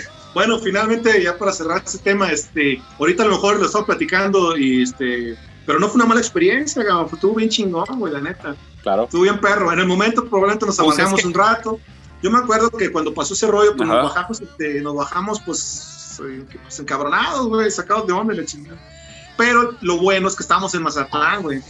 Entonces, Yo- este, pues ya nos bajamos, este, una media hora, ya, ya, ya después, este, pues, güey, ¿qué hacemos? Pues no podemos quedarnos aquí clavados en lo mismo, pues vámonos, güey. Total Yo, que, yo me pues, acuerdo que, que, que la agüita fue como de cinco minutos nada más, ¿eh? O sea, sí, estaba buena la fiesta. Sí, porque eh, nos bajamos y seguimos escuchando a la raza. Este, yo en lo personal no estaba pisteando porque no me gustaba subirme pedo este, a tocar. Y este, no estaba pisteando. Entonces yo cuando me bajé, este, pues ya me eché unas chelas y la fuimos hasta liviana, cabrón. o sea, Y este, seguimos ahí y empezó la fiesta. Pues estando en Mazatlán, güey, pues ahí Claro. este, duró hasta el día siguiente, güey. Claro, si les parece bien, vamos escuchando al astronauta en su versión Oye, original. pues, en yo- este momento, espérame, Pato, vamos escuchando al astronauta. La escuchamos Correcto. y volvemos. Esta canción con la que ganaron, ganaron la, la, eh, el concurso de 2X Lager que sucedió aquí en Culiacán, que era eh, nacional, que ya nos platicaron que también participaron en la final regional ahí en Mazatlán. Y ahí no, no, no fue tan bueno el resultado como en Culiacán, pero la canción sigue siendo muy buena. Tan es así que mucha gente se sigue acordando de ella como, como un gran hit.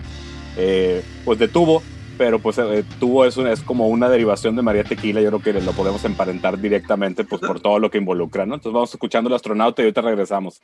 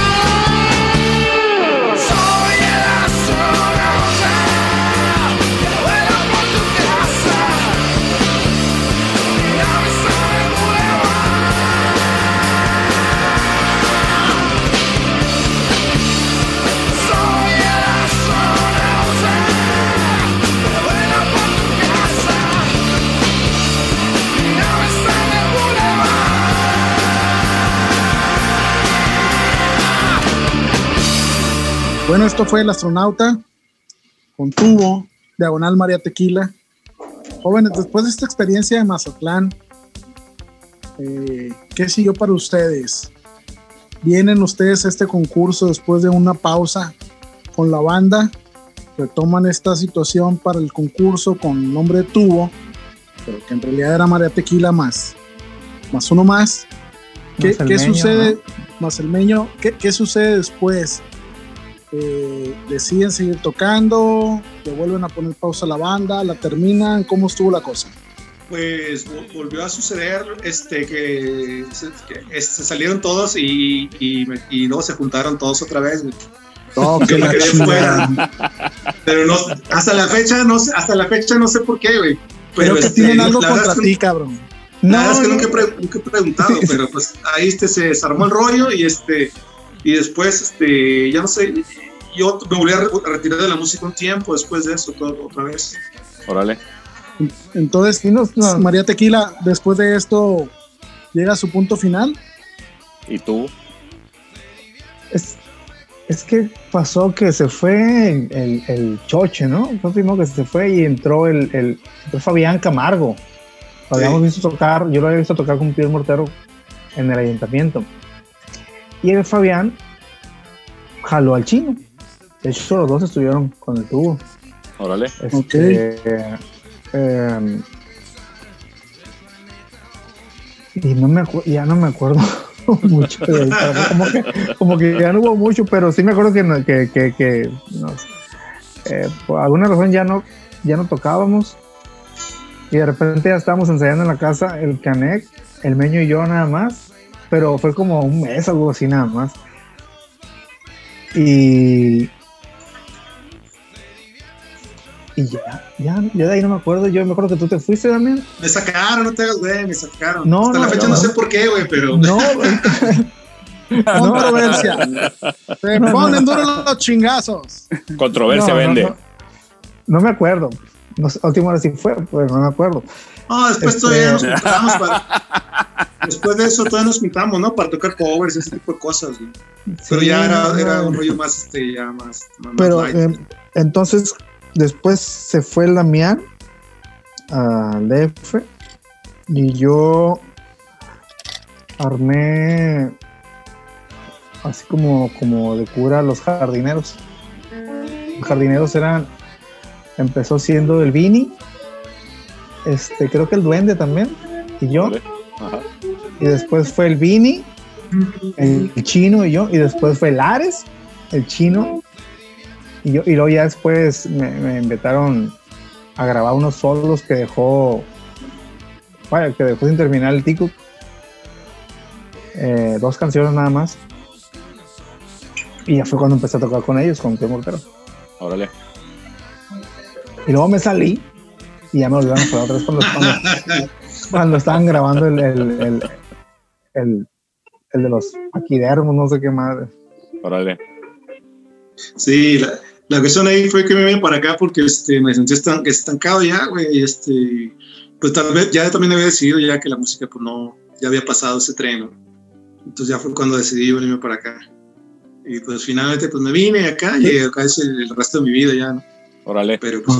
¿En qué, en qué año te fuiste, Damián, a, a, a México? Oye, oye, oye, Tigre, y, y, y allá en México, Sí, bueno, Bueno, bueno, bueno. ¿En qué año te fuiste como para en, allá? 2000, Ajá. como en 2000, 2002, me vine, 2001. 2001 me vine para acá. Órale. Oye, ya- ya- allá, allá ya no oye, tocaste. En México no, no, No, que ya no. se tocando con algo, no, no- ya no te dio por tocar.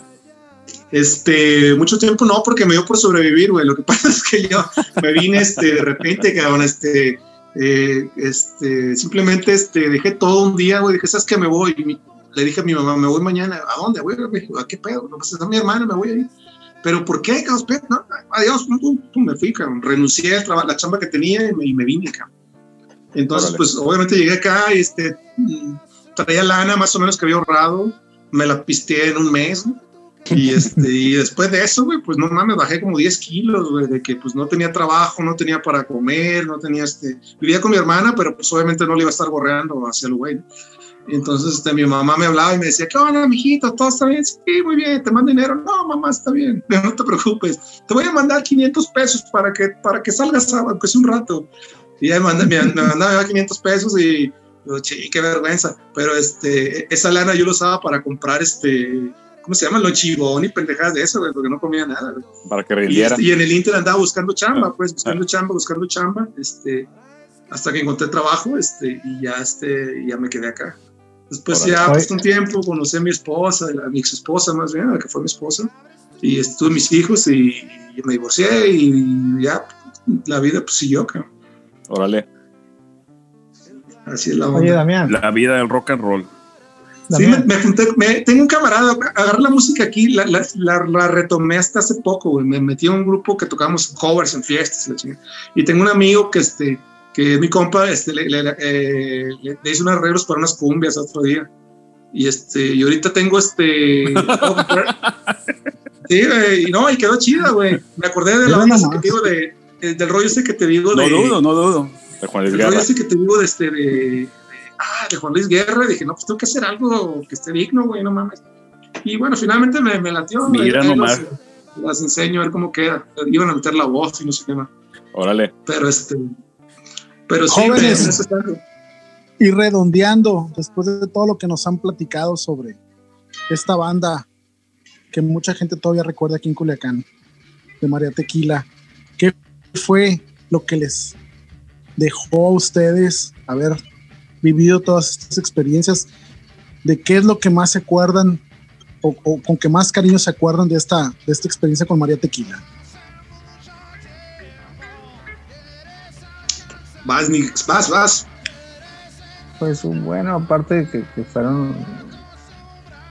era, era en, en la edad fregona de nosotros, yo creo. Este. Pues todo, fíjate. Y, y, y dentro de la música fue, fue ahí cuando, cuando empecé a aprender realmente a tocar. Ok. por culpa de la, por culpa del Damián. Y, y siempre, este, yo digo también, mucha gente dice, ah, este vato está bien perra y pesado, pero fíjate que, que más que nada es la gente con la que toco. Entonces, este, por, por, a fuerzas me ven como uno de ellos, ¿me entiendes? Ok. Siempre ha sido así, Sí. esa es la verdad. Órale.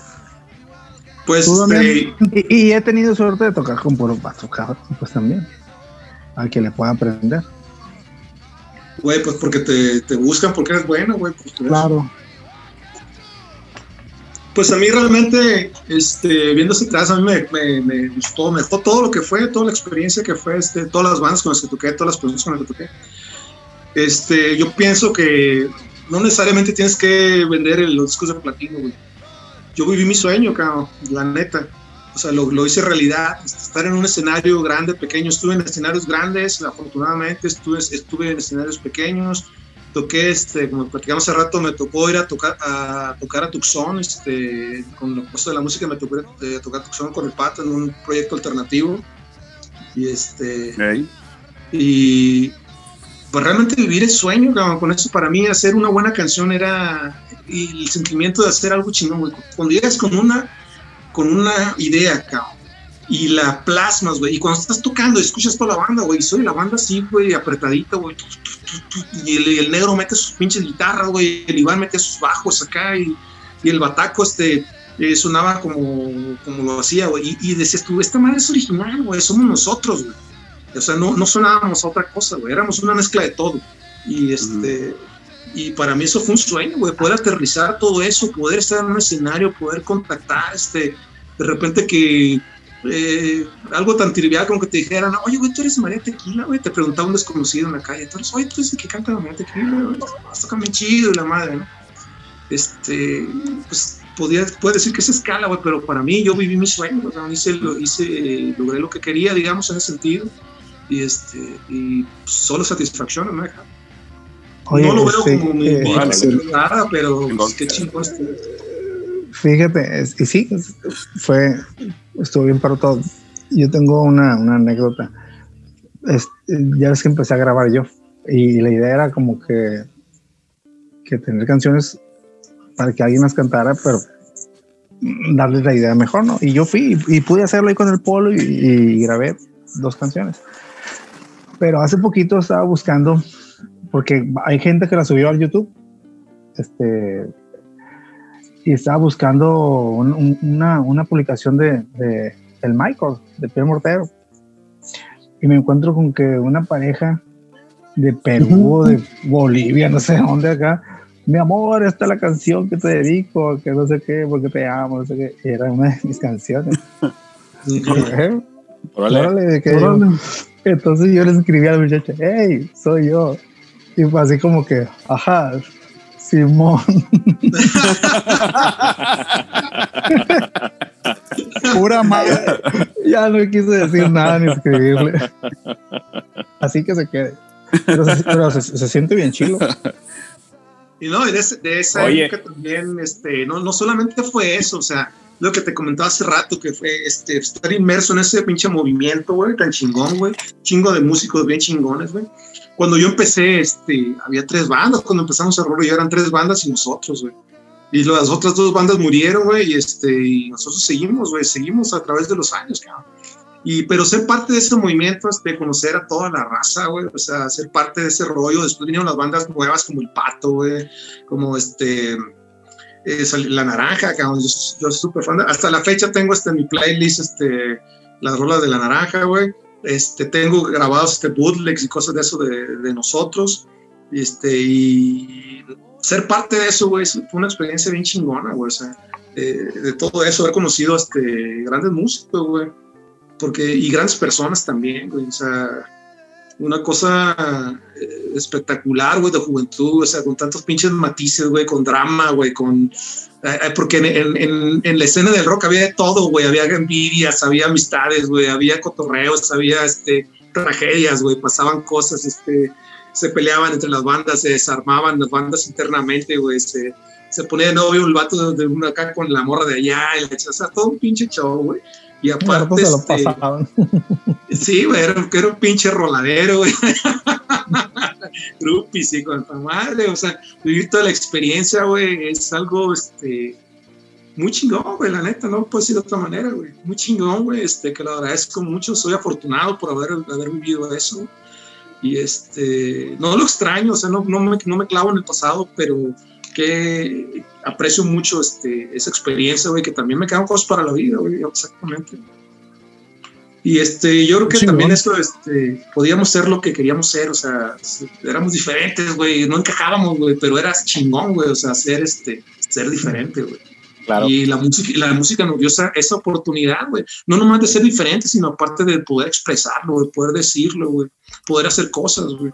Este, andar chingándole, güey. Nos tocó a mí, al negro y al Iván, entonces andar, este, cargando bocinas, güey. Llegamos todos puteados, güey. Este, nos tocó andar organizando eventos, consiguiendo patrocinios, consiguiendo lugares donde no te prestaran para tocar, consiguiendo transporte para llevar las cosas, güey. O sea, había tanto detrás, güey. No nomás era, este, no, no, no nomás era nada más llegar y tocar, probablemente nos se acordaran por eso, ¿no? Pero era una chinga, este, ensayar, güey, ensayábamos, güey, yo en lo personal perdí, perdí novias, güey, porque, oye, cabrón, ¿cómo casi ensayar? Pues voy a ensayar, güey, esta madre es lo que yo quiero hacer, güey.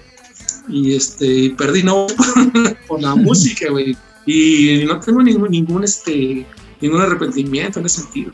Este, quisiera haber hecho las cosas, este, quisiera saber lo que sé hoy para haberlas aterrizado mejor, porque este, en lo particular con Raúl, que es como te digo, mi, como mi soulmate musical, yo creo que podríamos haber hecho, hubiéramos podido hacer algo más.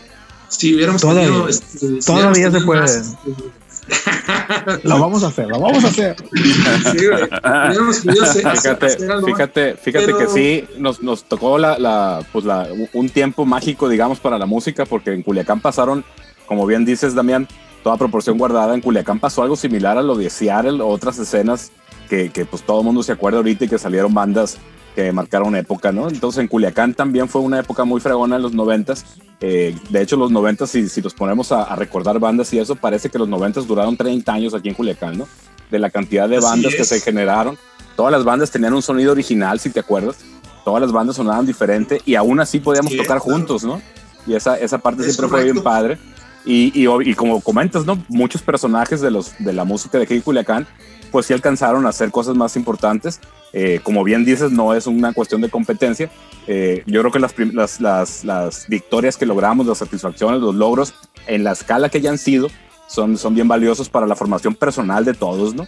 Eh, pues, no por nada, digo, acá, acá en Ultrasónico, eh, pues tenemos nuestra historia también eh, de, de cosas que hemos hecho, igual no tan masivas, igual y no, pero pues nos dejan satisfacción y pues por eso seguimos haciendo esta madre 23 años después, pues con, con situaciones de la vida que, se fueron dando para que así fuera, ¿no? En el proyecto este ha desfilado un chorro de gente, hemos conocido este, muchas personas desde los 90, 2000, la década del 2010 hasta acá, este, de conocer gente bien, valiosa, que, que consideramos bien talentosa.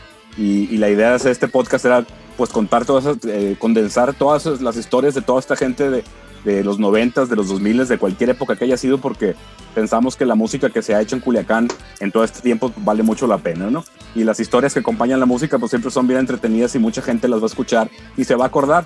Y como también comparto contigo el tema de la nostalgia, ¿no? De- igual no se trata nada más de eso, que, que fregón, pues obviamente el tiempo pasa, no lo podemos evitar, pero pues no nada más es la nostalgia, se hizo una cosa importante en, en la medida que lo queramos ver, ¿no? Entonces, por, en ese sentido, de eso se trata este podcast y, qué padre tenerlos aquí platicando esto y, y escuchando las, las canciones que pudimos recuperar de, de ustedes. Lástima que ese demo que grabaron en México ya no existe, hubiera estado bueno tocarlo por acá, ¿no? Yo sí. Pues nada, agradecer la presencia de, de Damián, de Raúl, de compartirnos su historia personal, su historia en conjunto con, María Tequila. El gusto de tenerlos aquí platicando después de mucho tiempo. Este, como bien dice Raúl, todavía hay tiempo para volver a ustedes. Hay que aprovechar la tecnología. Estaría toda madre que, que pudieran retomar algo y- y- y- y compartirse entre sí algo de lo mucho que ambos traen. Eh, fue una banda que, que, como les digo, pues se sigue recordando aquí en Culiacán. Y creo que para despedir el podcast, pues hay que cerrar con alguna canción. ¿Cuál, cuál, cuál tenemos, Miguel? Eh, En el nos, que- archivo. nos queda una versión que nos, que nos compartió por ahí el chino, que pues obviamente se la compartió Damián, Damián, que es una versión del astronauta con guitarras eléctricas pero limpias y con, con unas atmósferas y, y una melodía, eh, pues jugando con, con- con la, con la oportunidad de hacerla como lenta. Eh, curiosamente la canción dura lo mismo que la, que la, que la, que la versión movida, digamos. Eh, así de, así de, de bien lograda está esa versión, está bien interesante. Yo creo que sería un buen, un buen cierre del podcast. Y pues lo que quieran agregar, Raúl, Damián, para despedir este episodio. Bueno, bueno, bueno, bueno. Solo agradecerles este tra- traernos un poquito a la, a la luz de nuevo. Sacarnos del olvido. Este, tuvo padre recordar también. Ok. Mira quién va llegando. No. ¿Quién, quién llegó? ¿Quién llegó? Llegó a, llegó a despedirse, cabrón. Llegaste a Chino. despedirte, chino. Bueno, ver, pues esto fue todo por hoy. No, falto yo, falto yo decir lo que quiero decir. Adelante, Es- correcto, es correcto. Sale, ver. Damián, suéltate. Ah, va. Suéltate. Espérame, déjame agarrar aire, güey. Déjame agarrar aire. Este. Quiero agradecerles, quiero agradecerles este, mucho esta oportunidad este, de, haber, de, haber, este, de platicarle a la raza, pues cómo, cómo lo viví desde mi punto de vista. Este, también este, agradezco esta oportunidad de, como les decía hace rato, de encontrarme con Renero, que es mi soulmate, mi alma gemela, musicalmente hablando, ¿no? Realmente siempre lo he dicho y siempre lo digo y, y no tengo ningún pedo en decirlo, ¿no? De que... sí, No, este, igualmente, ¿eh? Igualmente. de que todo lo, todo lo, lo que hice, todo lo que siento yo que logré, este, fue, tam- fue gracias, a- gracias a, Ra- a Raúl y a esa sociedad este, eh, eh, que hicimos este, musical, una hermandad musical, que de repente tocar con alguien, ¿no? güey, que lo, que lo con tocar con alguien que lo conoces, cabrón, que con los ojos cerrados, que, sabes lo que va a pasar, es algo que para mí no tiene precio, güey, es algo que lo disfrutas un chingo, güey, sale, eso permite que, que tú te expreses desde, desde una manera más, más profunda, güey, de que saques este, tu, tu inspiración desde, desde- desde más adentro, ¿no? Y Eso bueno, teníamos, fuera de esto, ¿verdad? este, ¿eh? Digo, eso teníamos. ese- a veces, bueno, de mi parte, hacíamos cosas y, y como que sabíamos que iba a ser el otro. Algo así. Qué por perro. supuesto. Sí, es, es un sentimiento muy, muy, muy chido, güey, bien orgánico también, cabrón. Y bueno, y, y también este, y sí quiero este, hacer comentario de que nos tocó vivir una época muy chingona, como decían ustedes, muchas bandas, el tipo Seara, el movimiento, pero no nomás eso, nos tocó un cotorreo, este, ¿se acuerdan que nos, fui afortunado, yo me siento afortunado que me tocara el Festival Sinaloa, de- ¿se acuerdan? Donde venían muchos, venían Claro. el venían este, un montón de, de- de eventos y tocaban grupos locales y una cosa este, muy chingona en la cuestión cultural en ese tiempo en, en- en Sinaloa. Y este, ser parte de eso este, me hace sentir muy orgulloso. Y aparte, pues la verdad tengo amor por la gente que conocí, o sea, por, por el Iván, por este, que fue como, con quien también toqué mucho tiempo, con el Iván, con, el- con el- con Raúl. Y básicamente somos los tres que, que- que- que tocamos mucho tiempo.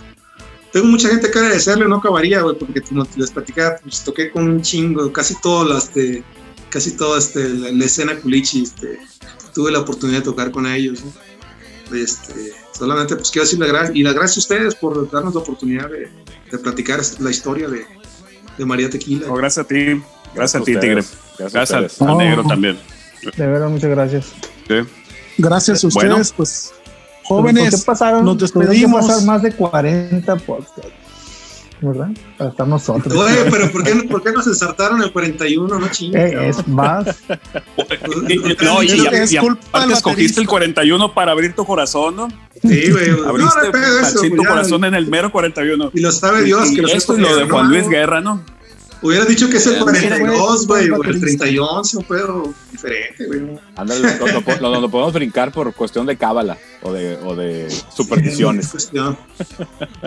Sí, aparte, ya, Bueno, ya, aparte ya, ya, ya estamos en edad de merecer, güey, no Ya entramos a la edad de las ilusiones, no chingues. Correcto. Los 40 son los nuevos 20, amigos. Perfecto. bueno, jóvenes, vamos cerrando el episodio número 41 del Ultrasónico Podcast con nuestros grandes invitados de María Tequila. Esta es una versión alternativa del Astronauta, uno de los hits de esta banda Culichi, que dio mucho de qué hablar en los 90 Y Damián, Raúl, Cristian, Miguel, gracias por la presencia. Eso fue todo. Buenas noches, buenos días, buenas madrugadas. Bye.